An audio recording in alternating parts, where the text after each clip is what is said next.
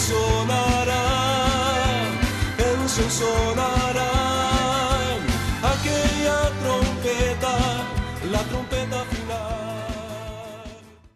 La Iglesia de Cristo de los Ministerios Llamada Final en Phoenix, Arizona, presenta su programa Llamada Final. Conscientes de que vivimos los últimos tiempos y que la humanidad necesita escuchar la verdad eterna de Dios, presentamos el siguiente programa con el pastor José Arriaga. Con ustedes, el pastor José Arriaga con el mensaje de la palabra de Dios.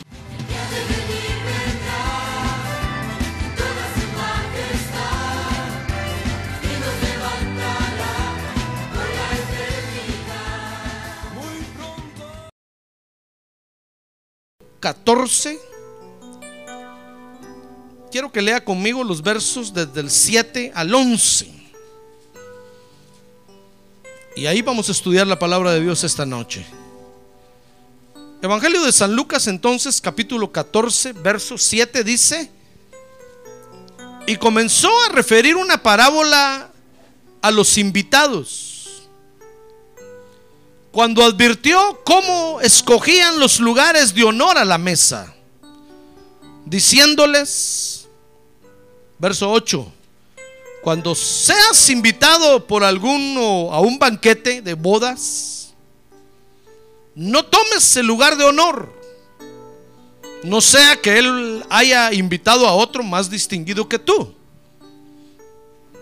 Dice el verso 9, y viniendo el que te invitó a ti y a él te diga, dale el lugar a este y entonces avergonzado tengas que irte al último lugar. ¿Comprende lo que el Señor está diciendo, verdad? Muy bien, entonces dice el verso 10, sino que cuando seas invitado, cuando seas invitado, dice el verso 10, ve y siéntate en el último lugar. Para que cuando llegue el que te invitó te diga, amigo, ven más adelante. Entonces serás honrado delante de todos los que se sientan a la mesa contigo. Dice el verso 11, porque todo el que se ensalce, ¿qué? Será humillado. Y el que se humille será ensalzado. Ore conmigo por estas peticiones, hermano. Así puestos de pie, levante su mano en alto, Padre. Ahora ponemos delante de ti nuestras peticiones, Señor. Te rogamos que las atiendas, por favor. En este momento venimos todos con el mismo sentir de interceder por estas peticiones, Padre. Ten misericordia, por favor. Acuérdate que son nuestras necesidades, Padre Santo. Por favor, extiende tu mano y salva al perdido, sana al enfermo. Fortalece al debilitado, Padre Santo. Anima al desanimado esta noche. En el nombre de Jesús, reprendemos tu espíritu de muerte que esté atacando a los hermanos. Tu espíritu de enfermedad lo echamos fuera de sus cuerpos. Tu espíritu de pobreza lo atamos y lo echamos fuera en el nombre de Jesús. Y nos declaramos en victoria sobre todo mal. En el nombre de Jesús. A ver, diga, en el nombre de Jesús. Amén. Muy bien, siéntense por favor, hermanos.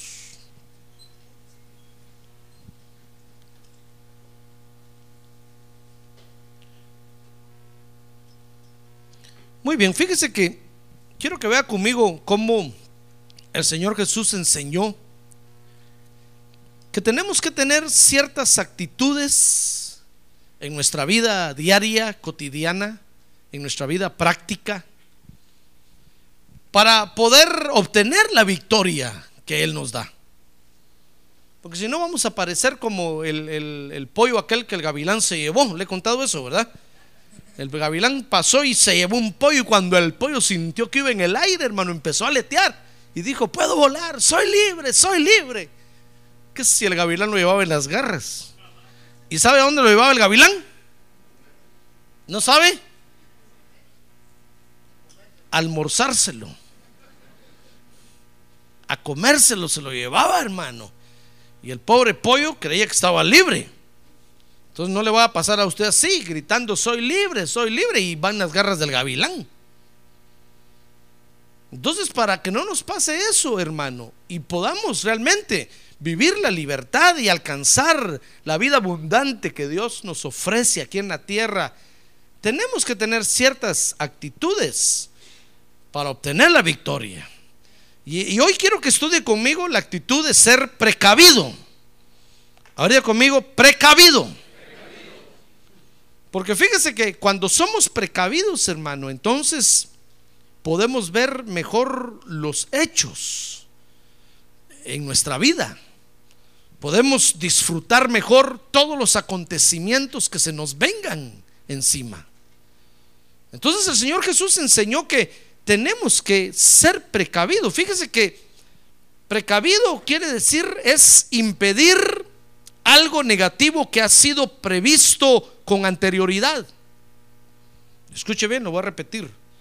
Prevención es impedir algo negativo que ha sido previsto con anterioridad. Es decir, vamos a poder fácilmente bloquear las cosas negativas que se nos vengan si con anterioridad las, preveemos, hermano.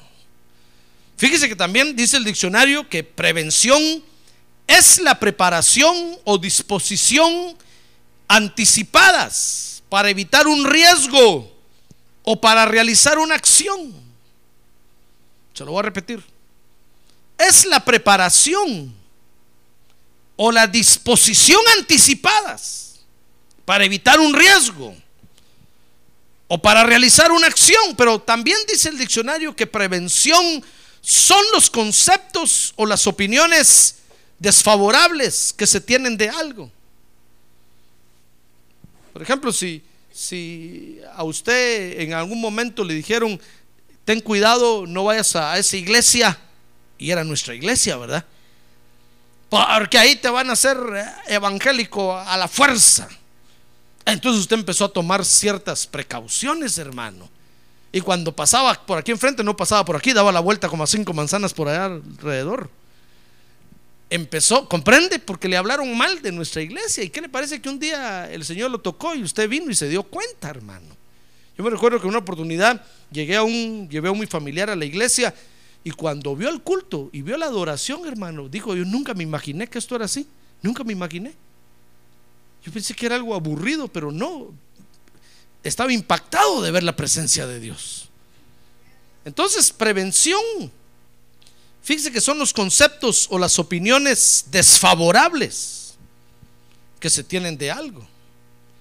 Pero usted lo hace con la intención de guardarse de algo que lo pueda dañar, de, algo que lo pueda que lo pueda afectar. ¿Comprende? Muy bien, ahora el Señor Jesucristo entonces, fíjese hermano, está interesado en que nosotros seamos precavidos por lo menos en cinco áreas de nuestra vida que son las que yo le quiero enseñar hoy. ¿Las quiere estudiar conmigo? A ver, anime al que tiene a un lado, pues dígale, ánimo hermano. Anime, sonríase, diga, sonríase porque... Sonríase para que lo veamos contento, hermano. Veamos primero Lucas 14, entonces versos 7, los versos que leímos ahorita ahí al principio, del 7 al 11. Esto es, hermano, que tenemos que ser precavidos, fíjese, en el área de la humillación. A ver, diga conmigo, humillación. Tenemos que ser precavidos, hermano. Porque si no, nos van a humillar eh, más de la cuenta y quién sabe si podamos soportar tanta humillación. Debemos de ser precavidos a la hora de compararnos con otros. Tenemos que ser precavidos, hermano. ¿No puede usted creerse el muy salsa, como se dice? ¿O el muy, la muy mamá de los pollitos?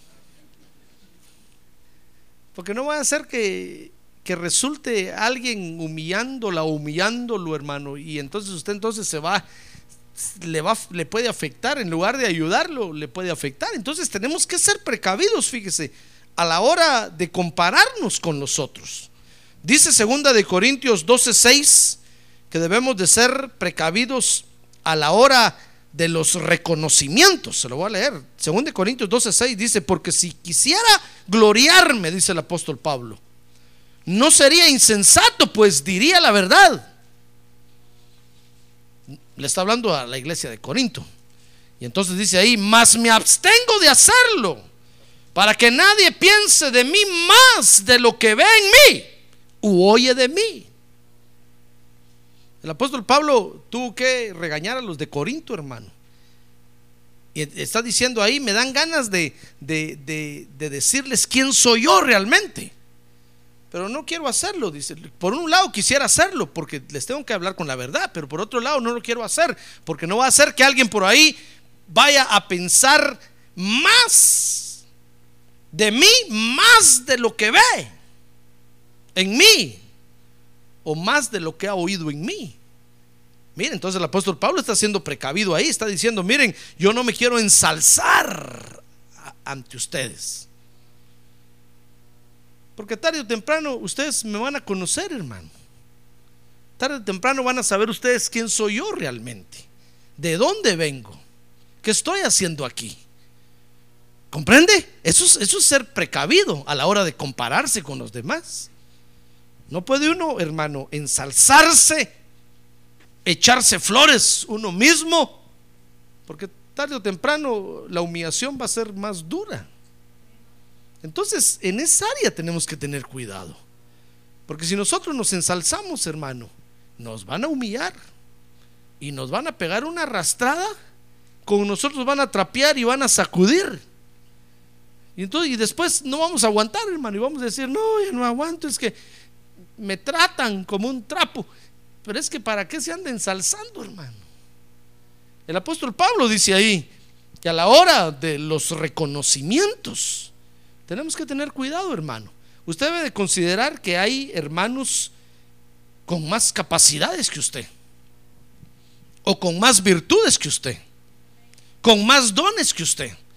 Bueno, también es cierto que pueden haber quienes haya con menos dones, con menos virtudes, con menos capacidades. Pero también hay quienes tienen más. Entonces tenemos que tomar precauciones ahí. ¿Se da cuenta? Dice primera y Corintios 10, 24 que tenemos que ser precavidos a la hora de buscar el bien. A la hora de buscar el bien, cuando nos comparamos con otros, tenemos que ser precavidos. 1 Corintios 10, 24 dice, nadie busque su propio bien, sino el de su prójimo. Cuando usted le toque compararse con alguien, hermano, no busque su propio bien. Porque ese ensalzamiento le va a costar una humillación terrible. Si nosotros ponemos por delante nuestros propios intereses, se nos va a voltear el asunto, hermano. Y vamos a resultar con lo peor, con lo peor que, que pudimos haber conseguido u obtenido. No, hay que ser, hay que ser sencillamente precavidos. Mire, cuando, cuando las señoritas están buscando esposo, esperan al Superman. ¿Se da cuenta de eso, verdad? Y se les pone un joven por delante, hermano, y dice, ah, no, este no, ni siquiera tiene las manos del Superman. Y a veces se les va el tiempo y se les va el tiempo esperando al Superman. Y nunca les llega el Superman, hermano. No, hay que ser, hay que precavidos, hay que ser, hay que, hay que tomar precauciones. Es cierto que tampoco se van a ir con el primero que pase. Pero para buscar, antes de buscar nuestro propio bien, tenemos que buscar el bien de los demás. Dice, nadie busque su propio bien, sino el de su prójimo. Mire, dice 1 Corintios 1:29 que tenemos que, ser precavidos a la hora de presentarnos ante Dios. 1 Corintios 1:29 dice, para que nadie se jacte delante de Dios. Dice, dice desde el verso 28, y lo vil y despreciado del mundo ha escogido Dios. Lo que no es, para anular lo que es, para que nadie se jacte delante de Dios. Entonces, a la hora de presentarnos ante Dios, hermano, no podemos venir y decirle, Dios, acuérdate que yo soy la pura uva. Acuérdate que yo soy calidad. No, hermano, si dice la Biblia que lo peor del mundo escogió Dios. ¿Se da cuenta? Ah, gloria a Dios, lo peor del mundo. Ah, gloria a Dios. Gloria a Dios. No tenemos nada de qué jactarnos delante de Dios, hermanos. Si todo lo que tenemos, Él nos lo ha dado. Si usted canta bonito, es porque se lo dio. Si usted habla bonito, es porque Él se lo dio. Ah, gloria a Dios. Si usted vive bonito, es porque Él se lo dio. Todo nos lo ha dado Él. Si alguien aquí se atreve a decir, no, es que yo, yo ya traía esto, hermano, se está jactando ante Dios. Y la Biblia dice que lo, lo vil y lo despreciado del mundo ha escogido Dios. Lo que no es. ¿Y sabe por qué? Porque Él, Él nos quiere vestir y Él nos quiere preparar, hermano. Porque con nosotros va a avergonzar a lo que es, dice, dice ahí 1 Corintios. Entonces tenemos que ser precavidos a la hora de presentarnos ante Dios. Eh, por supuesto, eso no quiere decir que usted venga y le diga, Dios, es que soy una cucaracha inmunda, salida de la peor cloaca de Phoenix. No, tampoco, hermano. Tampoco, tampoco es para que usted venga y le diga, Señor, es que soy indigno. No, no, no, no. Acuérdese que la sangre de Cristo nos ha hecho dignos. Ah, gloria a Dios, gloria a Dios. Gloria a Dios. Pero tenemos que ser precavidos porque si nos jactamos, hermanos, si nos ensalzamos, Dios nos va a humillar. Ese es el principio bíblico. Dios humilla al que se ensalza. No al que se hace salsa, no, al que se, al que, al que se exalta, pues. Dios humilla. Ahora, tenemos que ser precavidos, fíjese, ante el conocimiento. Dice 1 Corintios 3, 18. Mira ahí, 1 Corintios 3, 18. Dice, nadie se engaña a sí mismo. Si alguno de vosotros se cree sabio, según este mundo, hágase necio a fin de llegar a ser sabio. ¿Ya ve? Entonces, ante el conocimiento de este mundo, tenemos que ser precavidos, hermano. Tenemos que ser precavidos. Lamentablemente, el conocimiento del mundo sirve para hinchar a los hombres. Cada vez que un hombre alcanza triunfos en la vida, en el mundo, se hincha y se siente tan bien capacitado como que no necesitara de nadie. Entonces nosotros tenemos que tener precaución, tenemos que, que ser prevenidos ante el conocimiento del mundo. Acuérdense que la Biblia, la Biblia dice que la letra mata y el espíritu qué? Vivifica. Entonces, si alguno de vosotros se cree sabio según este mundo, sabe, hágase necio. Lo que está diciendo ahí es que haga como que no sabe nada mejor, hermano, y aprenda de los demás. Aprenda de los demás. Tal vez usted dirá, mire, pastor, yo predico mejor que usted. Bueno, pero algo tiene que aprender de mí, hermano. Y ahora le toca a usted estar sentado, entonces aprenda. ¿Se da cuenta? El día que a usted le toca predicar, voy a venir yo a escuchar. Porque algo tengo que aprender de lo que usted va a decir. ¿Comprende? Entonces, hermano, el apóstol Pablo lo, decía de esta forma. Él decía, miren, con tal de alcanzar el conocimiento de Jesucristo, yo todo lo he tirado a la basura, todo lo tengo por estiércol. No me sirve nada de eso para alcanzar a Jesucristo. Esto es algo nuevo, esto es algo diferente completamente, hermano. Todo lo que traemos del mundo no nos sirve aquí para nada. Tenemos que desecharlo. Y entonces, si el Espíritu le dice, ¿sabes qué? Recógelo, entonces usted lo puede recoger y entonces ponerlo al servicio de Dios.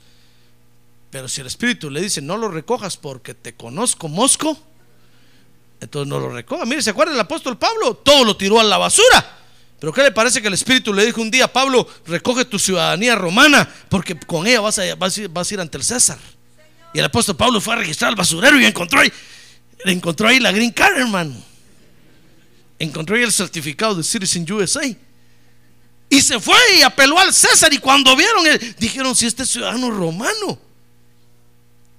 Mire, lo estaba azotando un soldado romano en la cárcel un día y el apóstol Pablo le dijo, mira, tú te atreverías a, a pegarle a un ciudadano romano y el, y el soldado le dijo, no, a un ciudadano romano no le pego, Dios me libre, a eso no, no nos podemos tocar. Le dijo, pues yo soy ciudadano romano.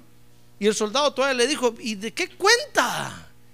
Yo soy ciudadano romano, le dijo, porque, y me costó mucho dinero, tuve que dar muchas mordidas para ser ciudadano romano, pero tú, el apóstol Pablo le dijo, yo soy de nacimiento. Hermano, ah, gloria a Dios, gloria a Dios, gloria a Dios. ¿Sabe? Dice la Biblia que el soldado lo soltó inmediatamente y le fue a decir al capitán, ¿sabe capitán? Este es un citizen USA. Yo no lo quiero tocar porque van a, por él me van a meter a la cárcel. Entonces sacaron al apóstol Pablo, hermano. Ya ve, entonces eh, eh, aquí es algo diferente. Si el Espíritu Santo le dice, sabes, recoge eso porque te va a servir, recógelo y, y- y sáquelo, hermano. Mire, cuando, cuando yo vine a este país, permítame que ponga este ejemplo, hermano. Un día de esto voy a dejar de hablar de mí, se lo prometo. Y voy a hablar de ustedes más. Va a decir, aún más, pastor. Cuando Dios me trajo aquí, yo saqué el título que Dios me había dado, hermano, y lo metí en migración. Inmediatamente me dieron mis papeles, inmediatamente. Si no hubiera sido así. Yo me recuerdo que hubo, un tiempo que estuvimos yendo a predicar a México y no dejaban entrar a ningún predicador. Y en los pasaportes de, todos los predicadores decía pastor, evangelista, profeta, apóstol y, no los dejaban entrar, no les daban visa, no les daban visa. Y entonces fui yo y como en mi pasaporte decía eh, el título que Dios me había dado, me dijeron, oh, ¿cómo no? Pase adelante, pase adelante, bi- bienvenido. Y ahí iba, yo con la Biblia debajo del brazo, hermano. Me recuerdo que va mi Biblia en un ataché. Y cuando pasé a, a la aduana me dijeron, ¿qué trae ahí? Eh, pues mis asuntos personales. Cuando la abrí, solo mi Biblia llevaba yo ahí. Y el de inmigración me miró así. El de la aduana, pues me miró así. Me dijo, ¿qué es eso? Es mi Biblia. Cuando miró el pasaporte, pero como no decía pastor ni nada, dijo, pase adelante, pues pase adelante. Entré a predicar con toda libertad, hermano. Ya ve. Entonces, si el Espíritu le dice, tómalo, tómelo, porque lo va a usar. Pero tenemos que ser precavidos ante el conocimiento del mundo. El conocimiento hincha a los hombres y les sirve para compararse con otros y humillar a los otros, hermano. Y resulta que los peores del mundo son los que más conocimiento de la tierra tienen. Son los más depravados, son los más degenerados, son los más ladrones. Y han humillado a los demás. Pero Dios se encarga de humillar al que se ensalza. ¿Se da cuenta? ¿Es cierto ese principio bíblico o no? Ah, gloria a Dios, es cierto. Gloria a Dios, es cierto. Gloria a Dios. Entonces tenemos que, que ser precavidos a la hora de compararnos con otros, hermano. En los reconocimientos, a la hora de buscar el bien, a la hora de presentarnos ante Dios y ante, ante, y ante el conocimiento humano, tenemos que ser precavidos, porque son cosas que van a afectar a los demás. Entonces tenemos que tomar precauciones, tenemos que ser prevenidos, porque la victoria aquí, cuando nosotros somos prevenidos en el área de la humillación, fíjese hermano, es que Dios nos va a exaltar. Si usted se humilla, Dios lo va a exaltar, hermano. No tenga pena. Tal vez usted dirá, pastor, pero entonces, ¿cómo van a saber? Espérese. Dios es justo. Y va a llegar el momento cuando va a exhibir su justicia y a usted lo va a exaltar. Y lo va a levantar ante los demás. ¡Ah, gloria a Dios! Gloria a Dios, hermano. Pero si usted entra con el pecho en alto, va a salir allá con el pecho abajo. Va a salir más rápido de como entró. Por no haber sido precavido a la hora de compararse con los otros, hermano. Amén, muy bien, pero hay otra área. ¿Quiere ver la otra área? Dice Lucas 14, 12, que es en el área de ayudar a los otros. Mire, por qué tenemos que ser precavidos ahí. Lucas 14, 12 dice, y dijo también al que le había convidado, cuando ofrezcas una comida o una cena, no llames a tus amigos, ni a tus hermanos, ni a tus parientes, ni a tus vecinos ricos. No sea que ellos a su vez también te conviden y tengas ya tu recompensa. Antes bien, dice el verso 14, cuando ofrezcas un banquete, llama a pobres, mancos, cojos, ciegos, y serás bienaventurado, ya que ellos no tienen para recompensarte, pues tú serás recompensado en la resurrección de los justos. Oiga, lo que el Señor está diciendo ahí, hermano, y es que a la hora de ayudar a los que no tienen, o a la hora de querer ayudar a alguien, tenemos que tomar la precaución de ayudar especialmente a los que no tienen, hermano. ¿Se da cuenta? Porque dice Proverbios 19, 7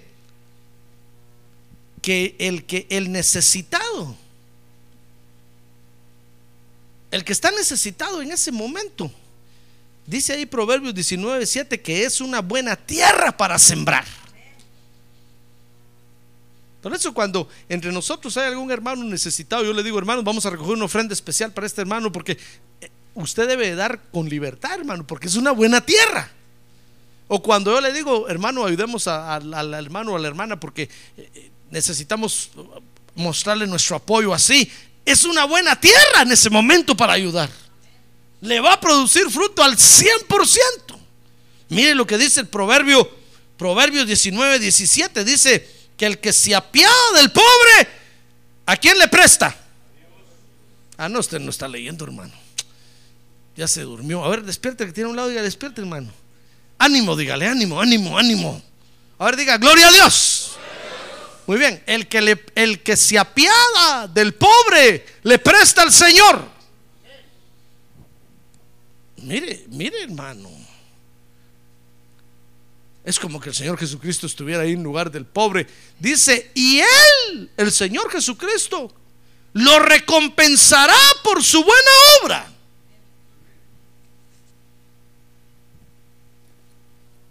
Por supuesto que el Señor no está en contra de que usted invite a su familia, a los ricos, al que tiene.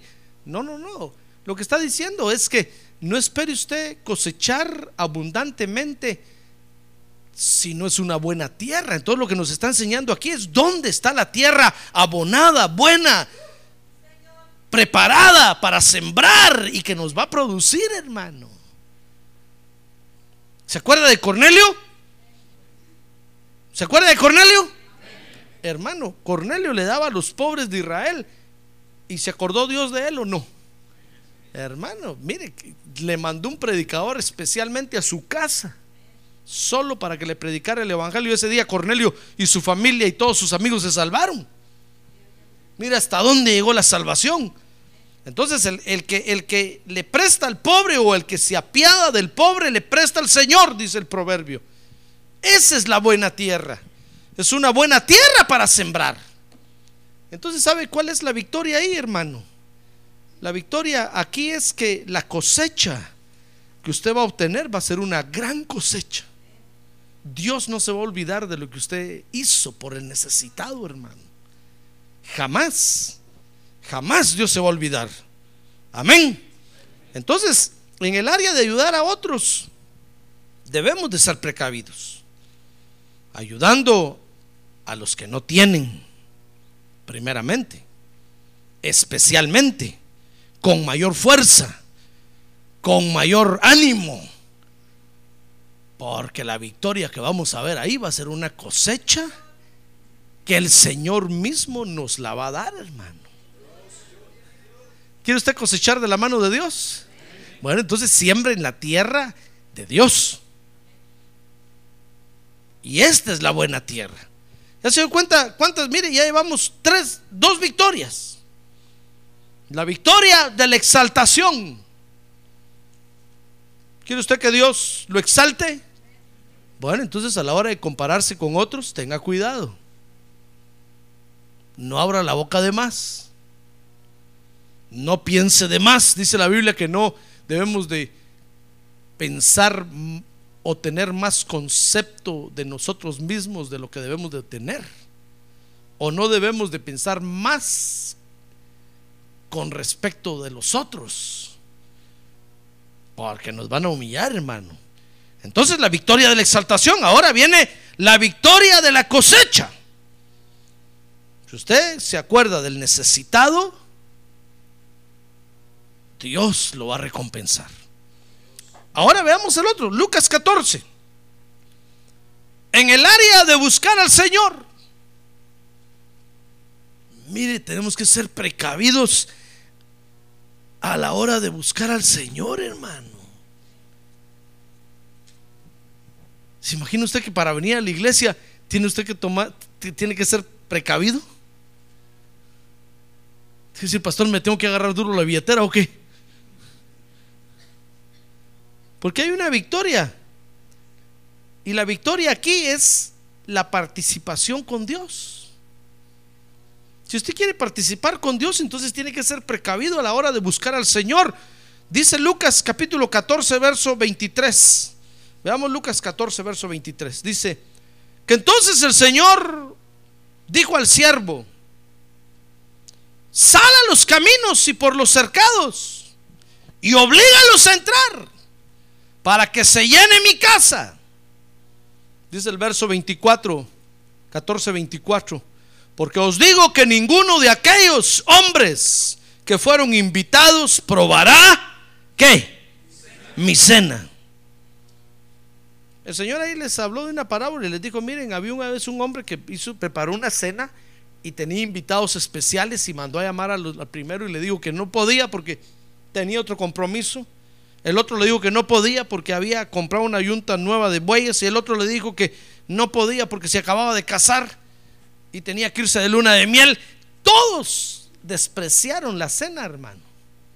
¿Sabe? Entonces dice ahí el verso 23 que el Señor entonces le dijo al siervo, mira, vete por todos los caminos y a los que encuentres, invítalos a venir y si no quieren venir, oblígalos y tráelos, oblígalos a entrar para que se llene mi casa. Mire, el Señor de esta cena no podía quedarse avergonzado con toda la comida hecha, hermano. Tenía que tener invitados. Entonces esto, esto nos enseña, hermano, que debemos de ser precavidos a la hora de buscar al Señor, porque tenemos que aprender a oír la voz del Señor. Dice la Biblia que Dios habla de muchas formas, por sueños, por visiones, y no hay quien entienda. No hay quien haga caso.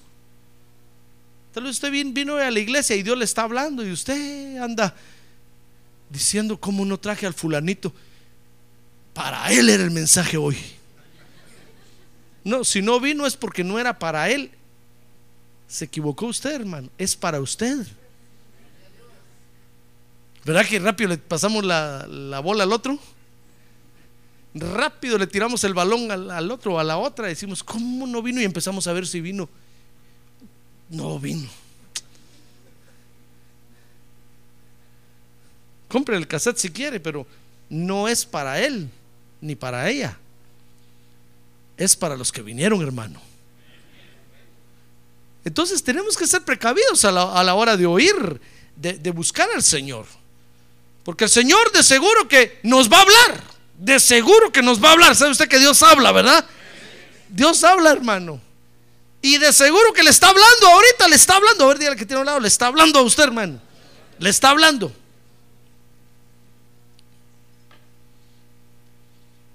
Pero como nosotros no, no queremos oír la voz, ¿sabe? Entonces vamos a quedar fuera de la participación con Dios. El Señor va a decir, no me quieres escuchar. Entonces voy a traer a otros que sí van a querer oír mi voz. Voy a traer a otros que sí van a, con mucho gusto, van a querer recibir mi palabra y con gozo la van a poner por obra esos van a participar con Dios. ¿Por qué cree usted que el Señor dijo que los primeros serán últimos y los últimos primeros?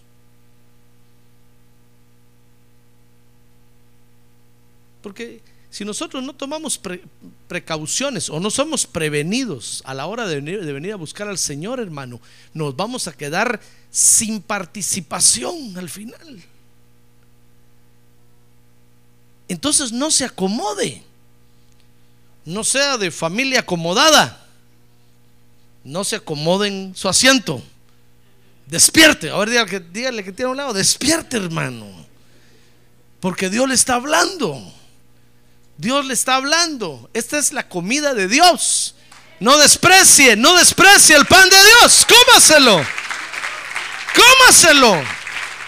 Disfrútelo. Disfrútelo comiéndolo, comiéndoselo. Porque si no, hermano, entonces Dios va, se, va- a dar por, o va a entender que usted no quiere participar con Él. Y entonces va a mandar a los ángeles allá afuera y les va a decir, ¿saben qué? Traigan a todos los que están ahí, que quieren entrar y no pueden, métanlos. Si no, a la fuerza, oblíguenlos a entrar. De alguna forma ya, que haya un terremoto, que venga un otro tsunami, que haya algo y que por el miedo abran las puertas y van a entrar. Y van a venir corriendo un montón, hermano. Y nos vamos a quedar nosotros de último. Cuando nos demos cuenta, vamos a estar allá afuera sin participación. Nos podemos quedar sin participación, hermano, si no somos prevenidos a la hora de buscar al Señor. Si nosotros sabemos que el Señor habla, de seguro que nos está hablando hoy. De seguro que, que nos está, se está dirigiendo a nosotros hoy, hermano. Amén. Muy bien, entonces la victoria aquí es la participación con Dios.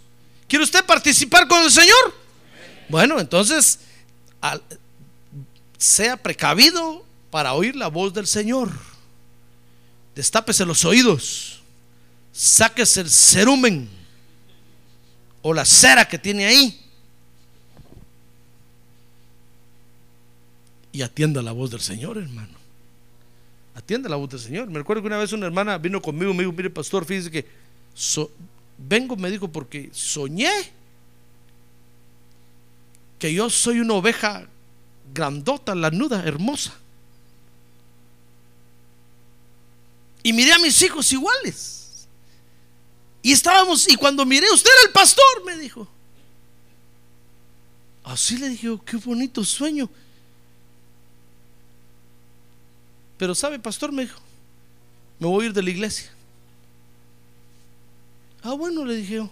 Yo me quedé asustado, hermano. Yo ni le pregunté nada por el sueño. Yo dije, ¿qué querrá decir ese sueño? ¿Qué cree usted que quiere decir ese sueño, hermano? Fíjese que me dijo yo, hermano, yo me puse a analizar el sueño y llegué a la conclusión de que eh, eh, estamos así porque usted nos está cuidando. Pero de todas maneras nos vamos a ir.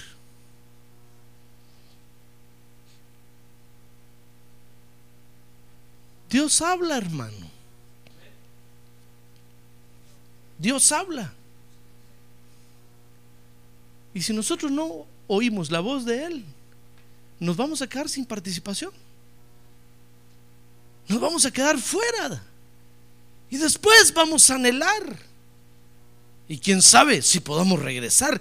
A esta hermana ya nunca más la volví a ver yo. Ni supe de ella. Ni de su familia. Y tal vez vamos a estar deseando allá como el hijo pródigo. ¿Se acuerda el hijo pródigo?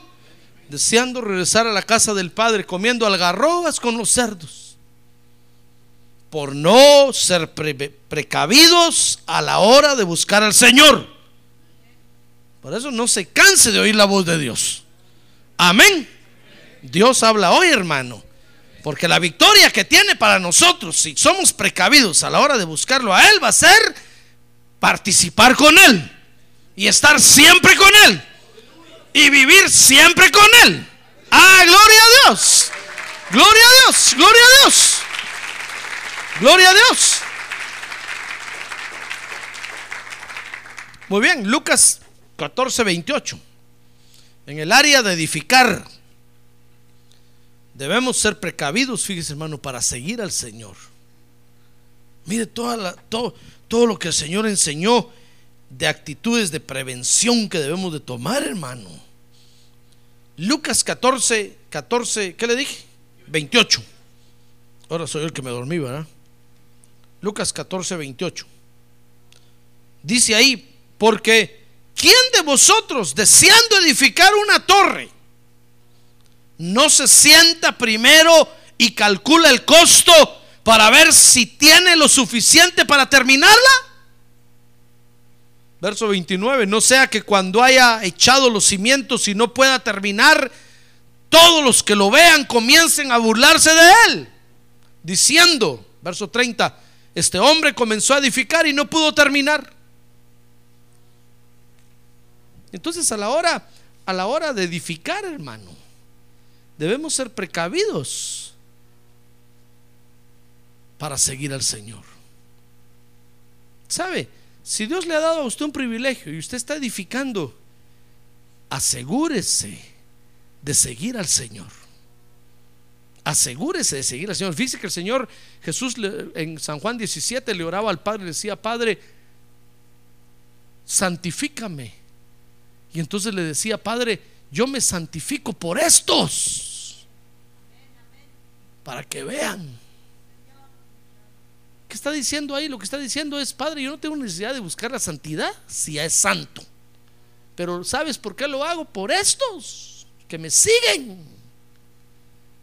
Entonces tenemos que ser precavidos para seguir al Señor, hermano. Si usted está edificando, usted tiene que caminar con pies de plomo. Pesados.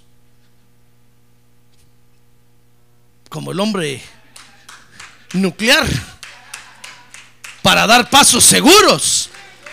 Ah, para dar pasos firmes. Ah, gloria a Dios, para caminar con seguridad hacia adelante. Tal vez usted dirá, pastor, yo no tengo necesidad de venir a la iglesia. No, es cierto, hermano. Yo no tengo necesidad de venir a la iglesia. Pero yo vengo por ustedes por los que acaban de aceptar a Cristo como Salvador. Porque les tengo que dar ejemplo. Entonces dirá, no, pastor, si yo ya soy coordinador, yo no. Que vaya a la iglesia el, el que no sabe nada de la Biblia. Pues sí, hermano. Tal vez usted ya es Superman y Superwoman. Pero acuérdese que estamos edificando, hermano. Entonces, por edificar, tenemos que pensar en los demás. Mire, el Señor dijo, ¿quién que se, que, se pone a edificar, si va a edificar una torre, primero no se sienta a calcular, a hacer un presupuesto? Y entonces, teniendo el presupuesto y, viendo que tiene el dinero, comienza a edificar. Porque si no, va a dejar la edificación a medias y todos los que lo vean se van a burlar.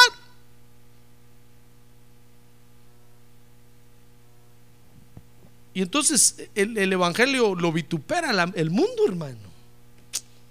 El nombre de Cristo es vituperado porque nosotros no tomamos en cuenta que estamos edificando. Y al edificar quiere decir que usted va por delante. Entonces tiene que dar pasos firmes. Mire, es como, es como usted que tiene un hogar. Usted formó un hogar. Dios le dio el privilegio de tener un cónyuge, una pareja si es mujer, un hombre, y si es un hombre, una mujer. Usted tiene que tener cuidado porque usted está edificando. Y empiezan a venir los niños, los hijos. Además de eso está la familia. Todos lo están viendo, hermano. Cómo está edificando.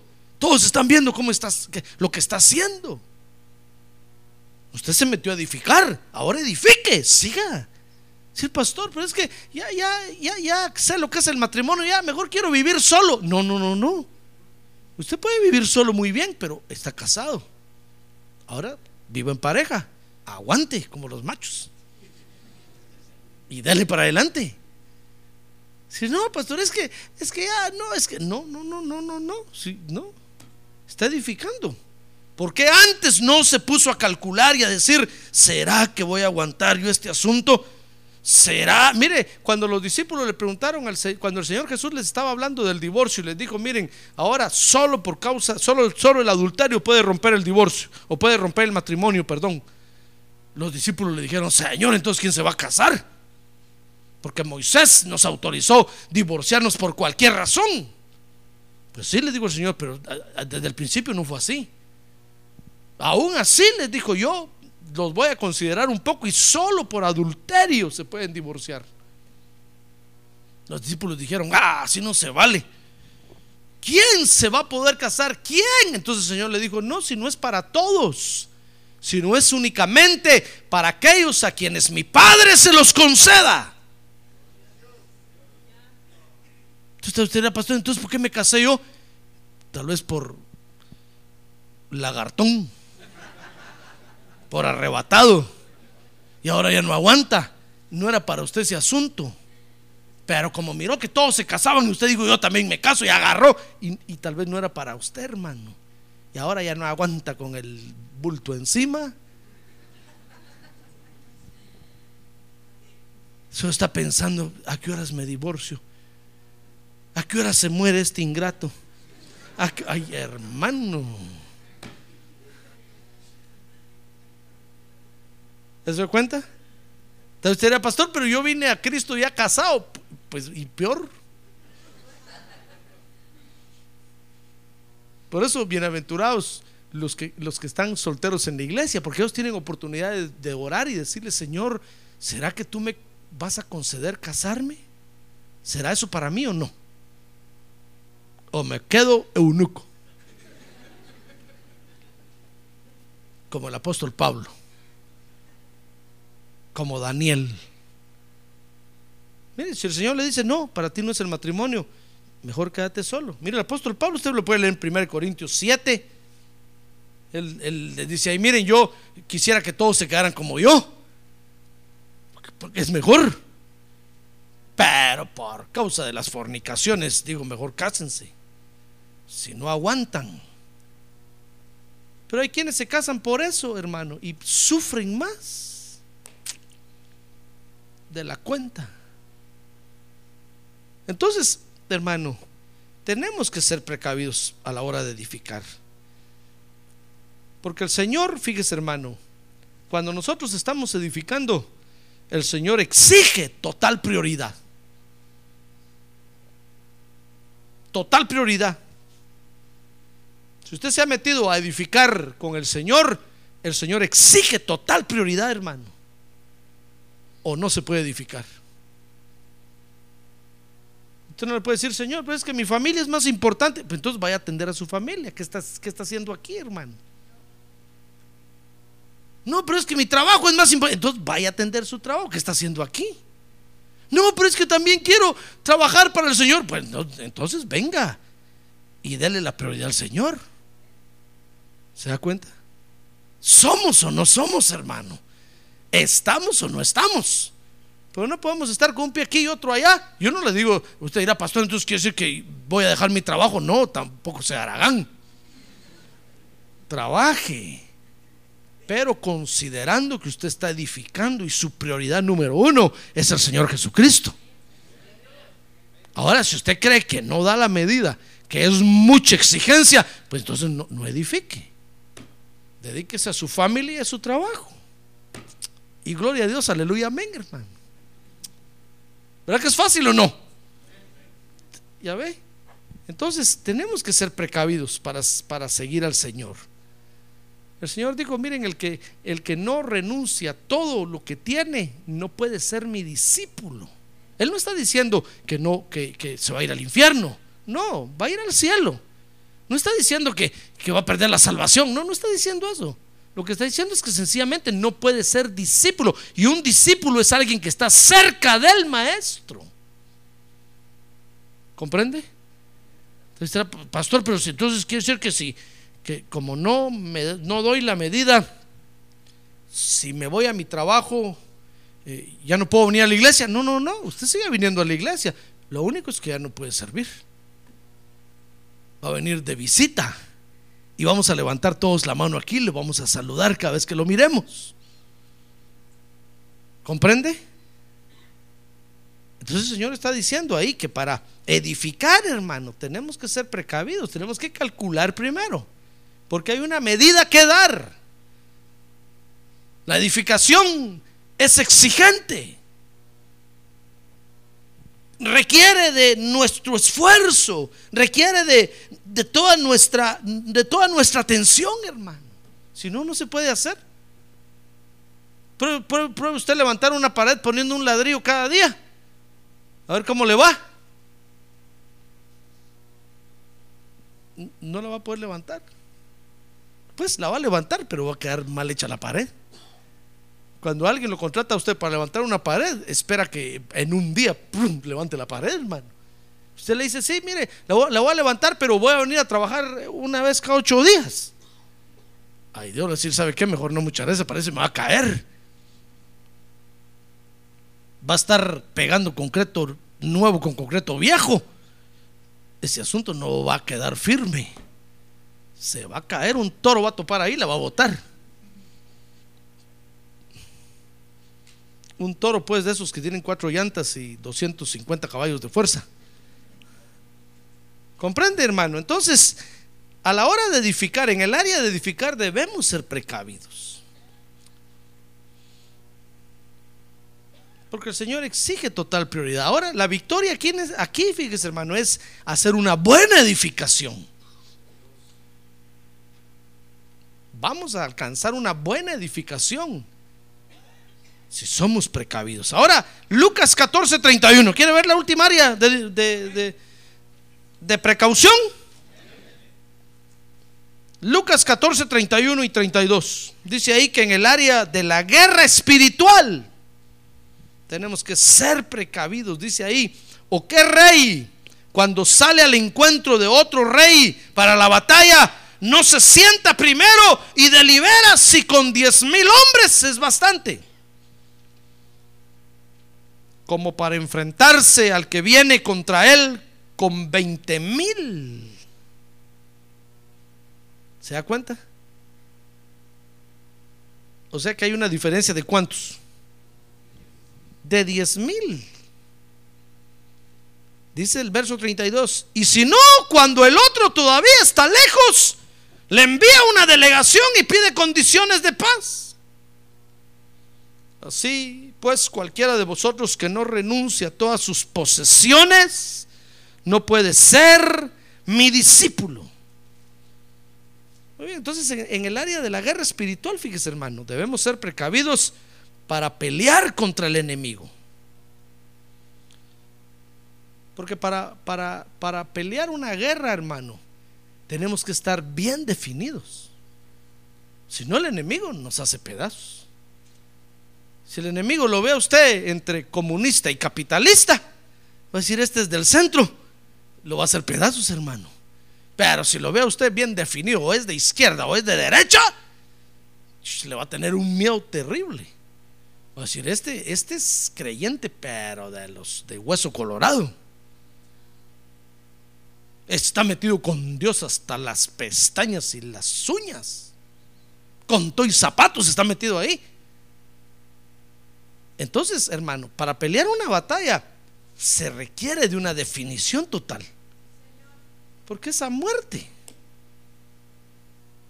Te conté que el caso de es real esto, hermano. De aquellos guerrilleros que entraron a aquella iglesia, o aquel, o perdón, del ejército que entró a aquella iglesia en la montaña. Y estaban en medio oculto cuando entraron todos los hombres armados y encañonaron a todos, hermano. Usted sabe cómo truenan esas metralletas, y la música paró todo, hermano. Y entonces dijeron, ¿quién es el pastor? Por eso aquí yo vengo vestido igual que todos los hermanos, mire, para que no sepan quién es el pastor, hermano. Yo voy a decir, es él. Y él va a decir, es él. Dijeron, ¿quién es el pastor? Dijeron, es él. Entonces dijeron, pastor, usted va a ser el primero que va a morir. Párese ahí. Su familia, ahí está. Toda la familia. ¿Quiénes son sus ancianos? hermano Simón, hermano Paulo, todos parados ahí, hermano. Entonces puso a los soldados ahí, les digo, apunten. Bueno, antes de, antes de dispararles, dijo, a ver, ¿alguno de ustedes se quiere ir de aquí? Porque después vamos a matar a todos. Y empezaron a salir todos, unos hermano. Yo, yo, entonces, ¿qué vino a hacer? Solo vine de oyente, váyase. Yo, no, solo soy visita, váyase. ¿Quién más? Y se empezaron y se salieron todos, hermano. Cuando el pastor miró, toda la iglesia se fue.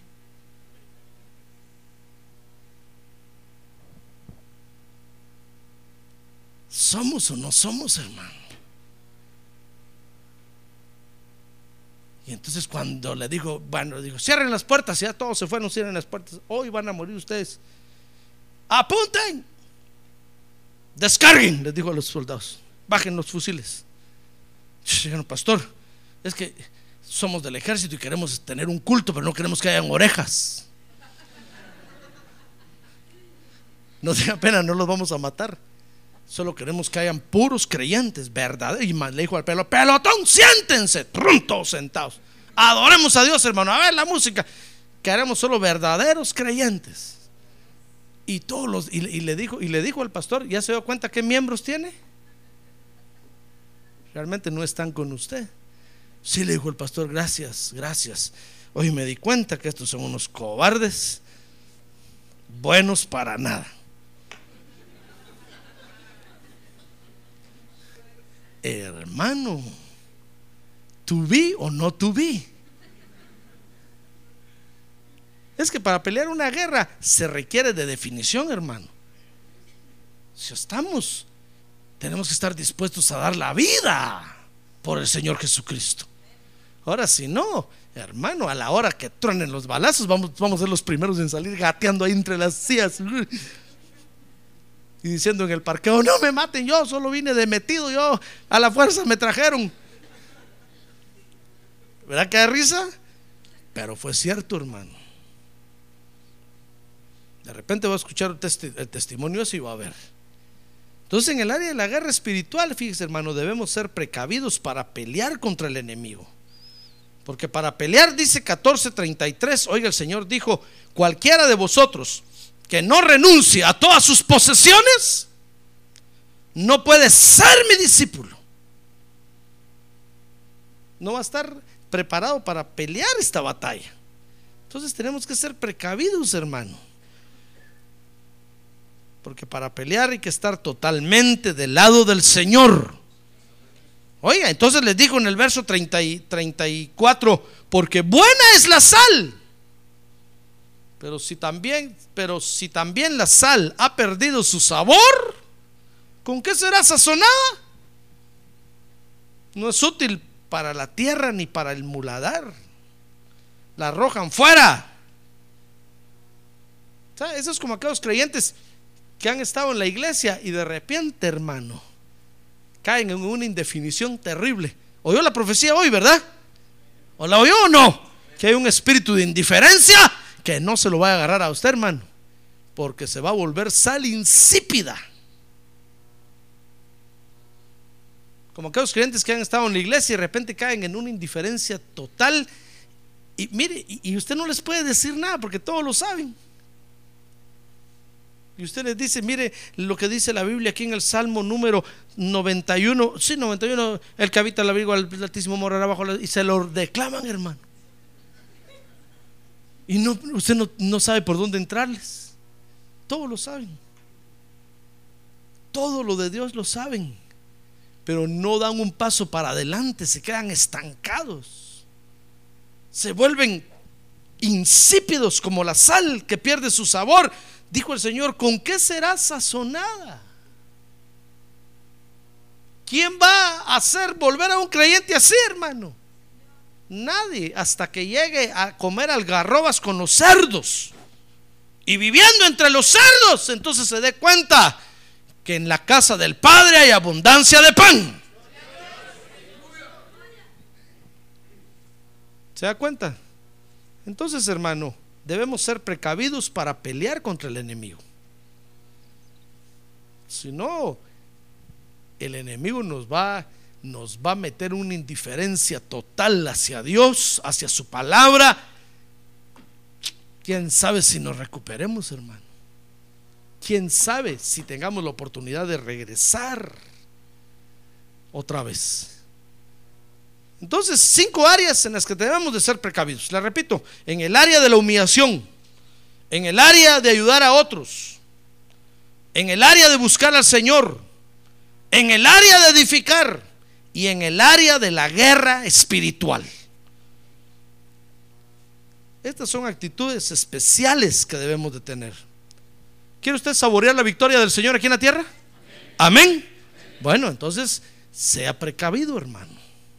Sea precavido en estas áreas.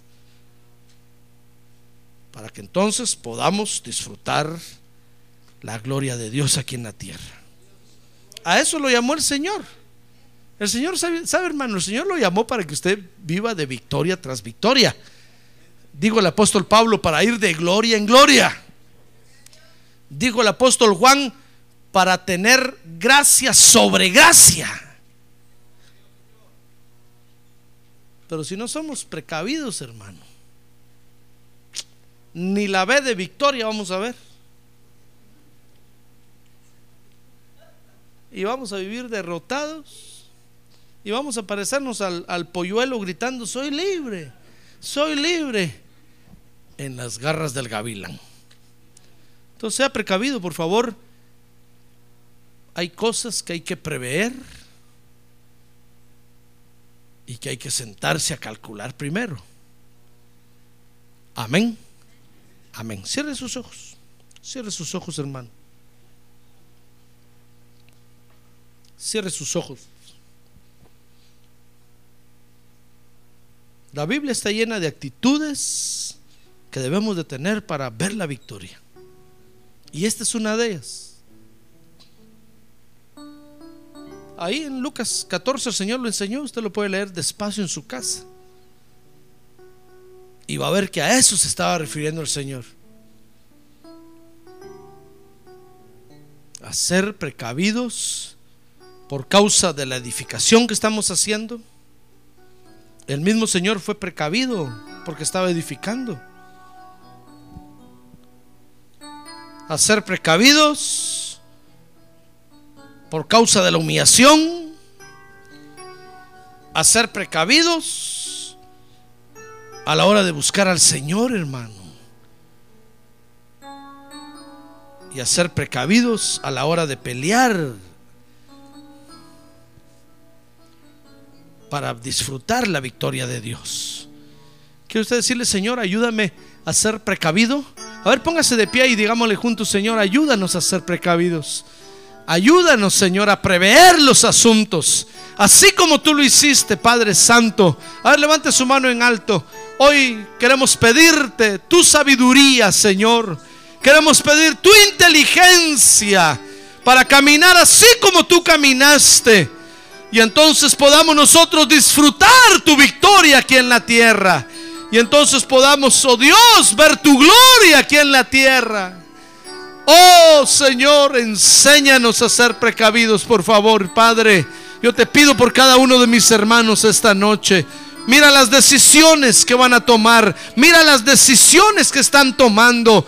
Ayúdanos a ser precavidos, por favor que consideren que están edificando, que consideren que te están buscando a ti, que consideren que están peleando una guerra espiritual, que consideren, oh Dios, que eres tú el que exalta. Oh Padre, ten misericordia, por favor, de nosotros, tu iglesia, que necesitamos aprender a caminar aquí en la tierra para gloria de tu nombre. Gracias,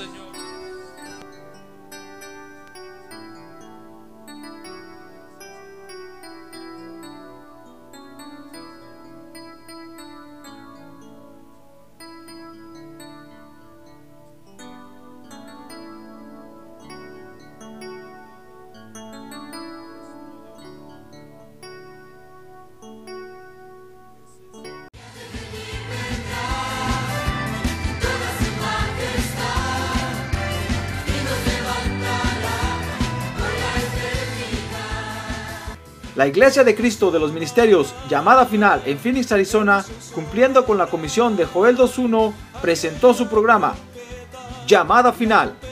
Esperamos que nos vuelva a sintonizar la próxima semana a la misma hora por esta emisora.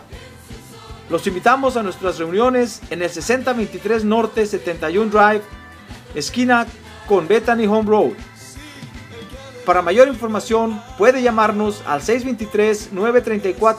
623-934-1259 o visitarnos en la internet al www.llamadafinalphoenix.com.